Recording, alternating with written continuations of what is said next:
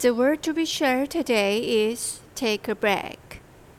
The Taiwan blue magpie is an endemic bird species in Taiwan and listed as a conservation bird. They like to move in groups and have a fierce temperament. Their blue feathers are very glamorous, graceful, and luxurious. And their gorgeous long tail feather account for the two-thirds of their body's length. With his unique outstanding class, he was elected as the national bird of Taiwan.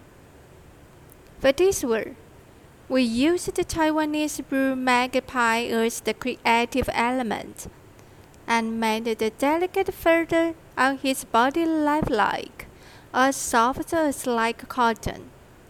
The blue magpie's piercing eyes fairly looked into the distance.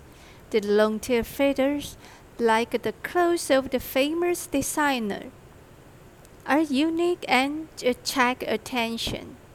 The procedure of the natural model seems to be the best protagonist. Lean on the blooming flower lightly. Let the moment of suspension become eternity.